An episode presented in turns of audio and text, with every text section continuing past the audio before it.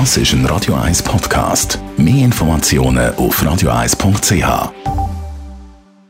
Die Morgenkolumne auf Radio 1 präsentiert von Autop und Stützliwösch. Seit über 50 Jahren Top-Service und Top-Autowösch achtmal in und um Zürich. Herr Ledergeber, gestern hat ja die neue Legislatur angefangen im Bundesparlament mit ganz vielen neuen Gesichtern. Es ein paar Sachen, die einem schon interessieren. Viel weniger, wo wer wird sitzen und weiß der Teufel was, sondern es sind thematische Geschichten.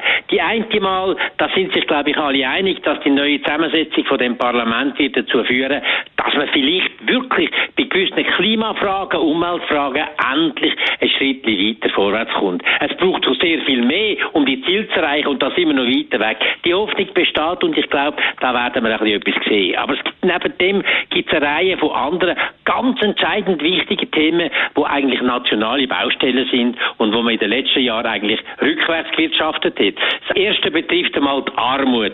Caritas hat jetzt gerade auf die Eröffnung von der Legislatur einen Armutsbericht Schweiz veröffentlicht und wenn Sie dort die Zahlen anschauen, dann wird es einem wirklich geschmuch. Also da schämt man sich fast ein bisschen. Die reiche Schweiz, in dem Land sind 1.250.000 Menschen arm, respektive ganz unmittelbar von Armut betroffen.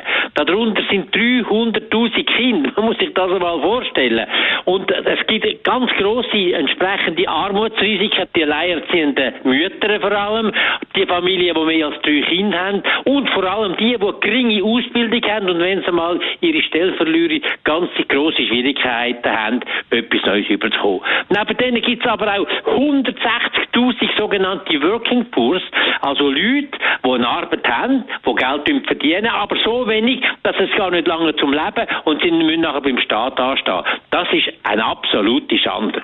Und in der Schweiz ist es auch tatsächlich so, dass die, die ähm, arm sind, in einer ganz elenden Situation sind. Wenn sie mal ausgesteuert sind, dann kommen sie nicht mehr in die Ausbildungsprogramme hinein, sie kommen keine Zuschüsse über die Firmen, die sie anstellen und sie haben minimale finanzielle äh, Ausstattung, nämlich 2600 Franken pro Monat kommen sie noch über. Und wenn dort Wohnungskosten abgezogen sind und Krankenkassen, bleiben für eine Einzelperson gerade noch weniger als 1000 Franken übrig im Monat, also etwa 30 Franken pro Tag. Und mit dem muss man das Essen zahlen, Kleidung, man muss Kommunikation, Verkehr, alle Hobby, Verein, Körperpflege und so weiter, Kultur und all das mit 30 Franken pro Tag ist eigentlich unmöglich. Und all die, die in den letzten Jahren die SKOS-Richtlinie haben angefangen sabotieren und abschrauben und die Leistungen an die Leute abschrauben, die sollen sich schämen. Das ist eine Schande für unser Land. Und ich hoffe, die neue Legislatur wird uns da eine bessere Situation bringen, denn so kann es einfach nicht weitergehen. Dann jetzt aber noch zwei andere Sachen, nämlich die ganze Geschichte mit der Pensionskasse. Da brauchen wir eine Lösung und ich glaube, man muss Alter aufsetzen, aber man muss für die älteren Leute eine Lösung finden, eine Übergangsrente, weil jeder zweite, der 59 war und arbeitslos, findet er keine Stelle mehr. Es sind vor allem ältere Leute, die dort nicht mehr reinkommen und nachher in die Armut hineingehen. Da muss man etwas passieren. Und insbesondere, und das ist das letzte Thema, die Chancengleichheit für die Jungen, die ist bei weitem nicht hergestellt. Das muss hoch oben sein auf der politischen Traktandenliste. Die Meinung von Melomar Ledergeber zum Nachlass auf radio1.ch. Die Morgenkolumne auf Radio 1.